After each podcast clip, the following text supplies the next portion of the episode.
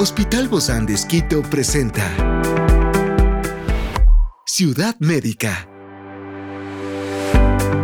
Un podcast de salud pensado en ti y toda tu familia. Hoy tenemos a una experta para hablarnos sobre los avances para el diagnóstico de cáncer. Se trata de la doctora Sonia Acuña, oncóloga del Hospital Bozán de Esquito, y hoy está aquí, en este encuentro de Ciudad Médica. Yo soy Ofelia Díaz de Simbaña y estoy súper contenta de disfrutar este podcast de Ciudad Médica en este mundo tan apasionante de la salud. Enfrentar un diagnóstico de cáncer es sin duda uno de los momentos más desafiantes en la vida de cualquier persona. Por eso el día de hoy hablaremos justamente de este tema, de estos consejos para decirle a un familiar cómo enfrentar este cáncer frente al tratamiento que se va a someter con la doctora Sonia Acuña, oncóloga del Hospital Bozán de Esquito. Gracias, Doc, por acompañarnos. Bienvenida. Muchas gracias. Nuevamente estar aquí es un gusto y poder compartir este tema tan interesante. Sobre todo, Doc, porque ustedes los oncólogos se enfrentan con esto todo el tiempo. Sí, eh, lastimosamente la carrera de oncología es para para vivir, para vivir estas experiencias de poder llegar al paciente con estos diagnósticos que son tan fuertes y que a la vez probablemente también son muy somatizados en la sociedad, ¿no? Porque no es lo mismo decirle a un paciente que tiene diabetes o un paciente que tiene hipertensión y que es una enfermedad también grave, pero un paciente que se le dice que tiene cáncer, obviamente ya, ya lo primero que piensa o que dibuja en su mente es la muerte. Y eso es lo que nosotros intentamos cada vez que estamos con nuestro paciente, poderle ayudar a que no es, eh, es, un, es un diagnóstico muy complejo, pero no es que se va a morir inmediatamente. Es un poco más complejo cuando el paciente no tiene un apoyo familiar, pero en nuestra carrera de oncólogos intentamos llegar al paciente de la manera más clara y a la vez poder no tener ese somatismo del paciente que se va a morir. En este momento, Doc, cuando llegan los pacientes con ustedes, ustedes, ¿qué es lo mejor? ¿Hablar con el familiar? ¿Hablar con el paciente? ¿Y cuál es el momento más adecuado para esto? Porque el diagnóstico lo tienen ustedes en sus manos. Vamos viendo no solo en, el, en la experiencia que tenemos como, como médicos, es también en la carrera que vamos teniendo, te va enseñando cómo tienes que dar las malas noticias a un paciente. Pero siempre tenemos que preguntar al paciente qué tanto él quiere saber. Siempre aconsejamos de que esté con un familiar el más allegado, no esté solo cuando va a recibir este tipo de diagnósticos o este tipo de información, vamos a decirlo, porque lo que también hemos visto es que cuando un paciente está solo y recibe este tipo de diagnósticos que es muy fuerte para su, para su cerebro en sí, para su mentalidad, hace un bloqueo que es eh, propio de, la, de, nosotros como personas para poder protegernos. Es una autoprotección ¿no? que tenemos. Entonces, claro, el paciente se bloquea y para él nunca escuchó nada. Entonces, esa parte es un poco más compleja, pero cuando está un familiar, o sea, ya sabemos que puede ser que el paciente en ese momento entró, vamos a decirlo, en shock, entonces bloqueó su cerebro, pero tenemos al familiar que escuchó a la vez y que cuando salga de la consulta probablemente le tenga que repetir lo que escuchó del doctor. Pero inicialmente nosotros cuando tenemos un paciente y tenemos que dar estas noticias que son bastante fuertes, lastimosamente, primero preguntamos al paciente qué tanto quiere saber o qué tanto él sabe de lo que está pasando con su estado de salud. Muchos de los pacientes, obviamente, cuando ya entran a un consultorio que dice oncología, o sea, ya van preparados para asumir eso que están esperando que se lo diga, ¿no? Eh, lo que empezamos es a decirles de la manera más paulatina el diagnóstico y los posibles tratamientos que va a recibir. Que al final el paciente en ese momento escuchará solo el diagnóstico y probablemente nada más el tratamiento. De ahí se pierde, ¿verdad? Sí, se pierde, pero es normal porque es un impacto psicológico bastante fuerte. ¿Hasta dónde ustedes pueden llegar? Porque quizá ustedes lo pueden percibir como oncólogos, ven su mirada y desde que les dijeron si usted tiene cáncer en tal lugar, fue todo lo que escucharon y de ahí ya ustedes ven cómo se van. Sí su, cuerpo está ahí, pero su mente ya se fue. Y hace, hace rato que ya no les prestaron atención.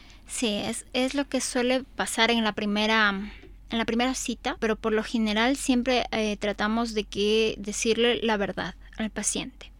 Porque primero es respeto al paciente y segundo, bueno, también al familiar, porque es una enfermedad que sí es grave, pero tiene tratamiento Depende también el estadio que tenga la enfermedad, porque para poder avanzar completamente probablemente el paciente viene con el resultado de la biopsia, lo más habitual, pero nos falta más estudios para poder nosotros completar la información del paciente. Entonces inicialmente eh, tratamos sí de que tenga conciencia en lo que más se pueda, sea el paciente o el familiar, del diagnóstico y lo que viene el camino de seguir eh, adelante para poder tratarlo. ¿Hasta qué punto nosotros llegamos? Es decir, muchas de las veces el paciente escucha todo y nosotros lo volvemos a repetir y probablemente cuando antes de salir va a volver a preguntar y bueno, ¿y cuál era mi diagnóstico?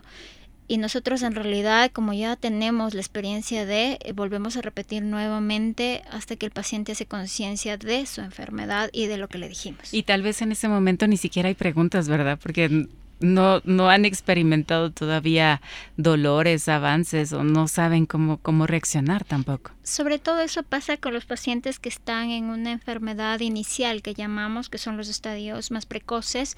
Obviamente no tienen mayor sintomatología, dolor o alguna cosa que les llame la atención. Entonces en realidad no tienen alguna pregunta específica pero posterior a eso, por lo general, tiene millones de preguntas.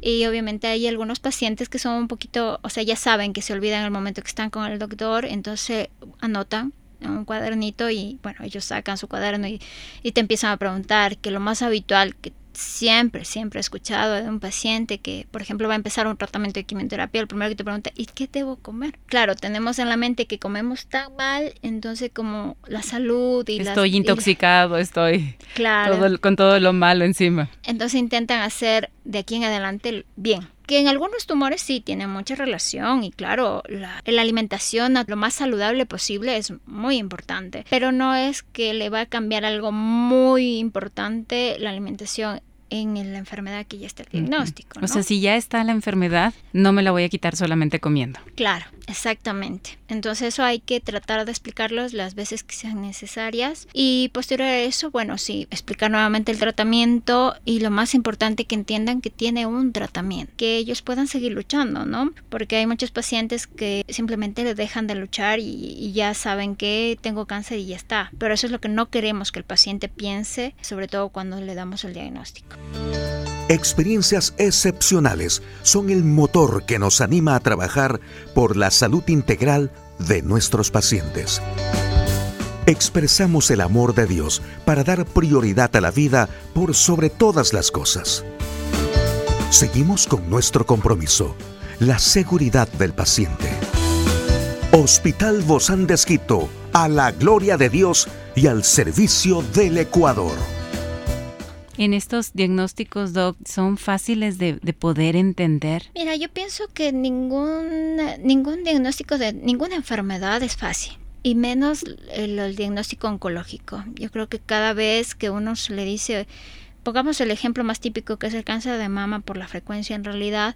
Obviamente primero la paciente se pregunta el por qué. Claro, muchas de las veces no tenemos una respuesta al por qué. Probablemente esté asociado si es una paciente que tuvo antecedentes de familiares cercanos con cáncer de mama, podrá tener alguna alteración genética, pero no es lo habitual.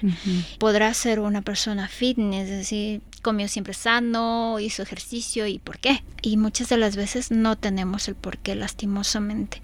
Pero lo que intentamos es decirle, mire, ahora esté en este momento con este diagnóstico y vamos a partir de aquí para adelante, porque no hay otra, otra cosa que podamos hacer atrás, en el pasado ya no está. Para seguir luchando por la vida. Claro, más importante. Sí.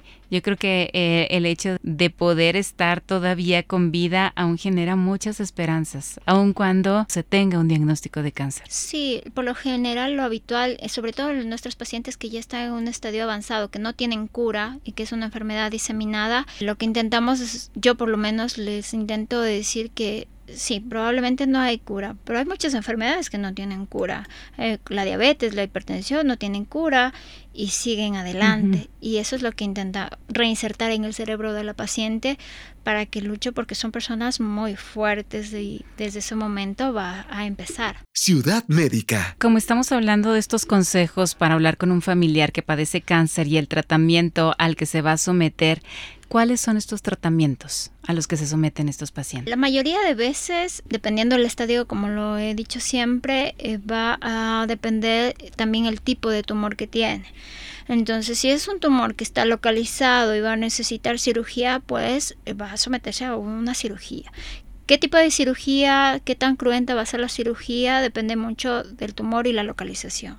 Pero claro, se le explica que probablemente necesite una cirugía y posterior a eso va a necesitar también un tratamiento que nosotros llamamos adyuvante, es decir, ayuda a, ayuda a que el tumor no vuelva a regresar, porque a la vista no hay nada, porque lo sacaron con la cirugía, pero necesitamos alguna, algún medicamento para disminuir la posibilidad de que vuelva a reaparecer. ¿Solo con medicamentos, doctor? Con quimioterapia. Entonces, ¿qué tipo de quimioterapia va a ser? Bueno, ahí ya es más amplia y ya tenemos que hablar específicamente de qué tipo de tumores. Pero la mayoría de veces lo que intentamos decirles es que si es quimioterapia por la vena o por vía oral, los efectos adversos que va a tener, porque el familiar necesita saber a qué recurrir si en algún momento la paciente tiene un efecto adverso de la medicación. Un ejemplo, que tenga náusea y vómito, pero una vez o dos veces, no pasa nada porque con la medicación que le estamos dando va a pasar. Pero si es un náusea y vómito recurren que no pasa con la medicación, entonces el familiar está en el deber de traerle a la emergencia. Entonces son esas cosas que nosotros lo llamamos signos de alarma, que el familiar tiene que estar pendiente de su paciente o de su familiar para poder ayudarlo y llevarlo a la emergencia. Regularmente este tipo de tratamientos cuánto tiempo eh, los pacientes están estables, porque casi siempre se, se habla de que luego hay una reincidencia. Eh, los pacientes que nosotros, por ejemplo, estamos haciendo un tratamiento que cura, eh, la mayoría de veces el paciente oncológico va a quedar en, en, controles toda la vida. Ciudad Médica. Pero los primeros años, que son los más probables de recaída, es decir, un mayor porcentaje de que vuelva la enfermedad, lo tenemos que hacer un control más estrecho cada dos o tres meses, porque sabemos que, en, vamos a decir, en la, una, un porcentaje en general, pero los primeros dos años más del 60% de los pacientes puede recaer. Y más si son unos son estadios, estadio 3, por ejemplo, tiene más chance de recaer.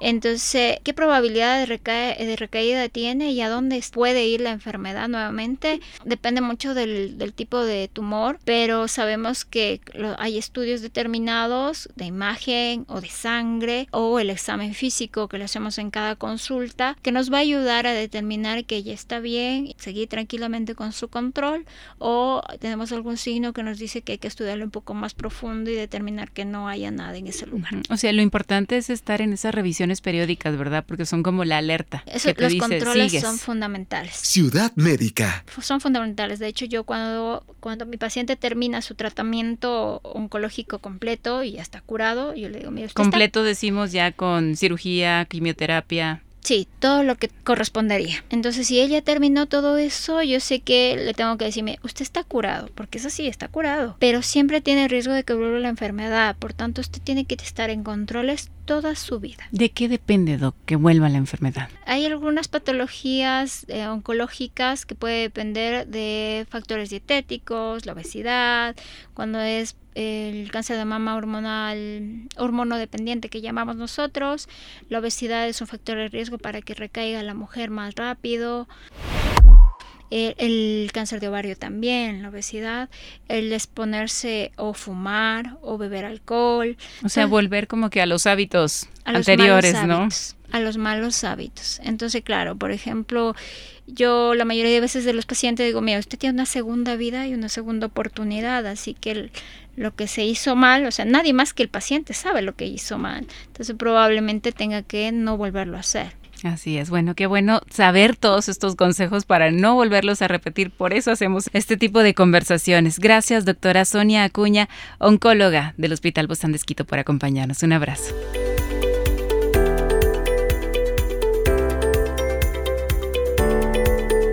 Esta es una producción del Hospital Bozán de con el apoyo de HCJB. Encuentra este podcast de salud en las redes sociales como Spotify, SoundCloud y todas las plataformas digitales. Gracias por acompañarnos en este capítulo de Ciudad Médica, un espacio para tu salud. Hasta la próxima.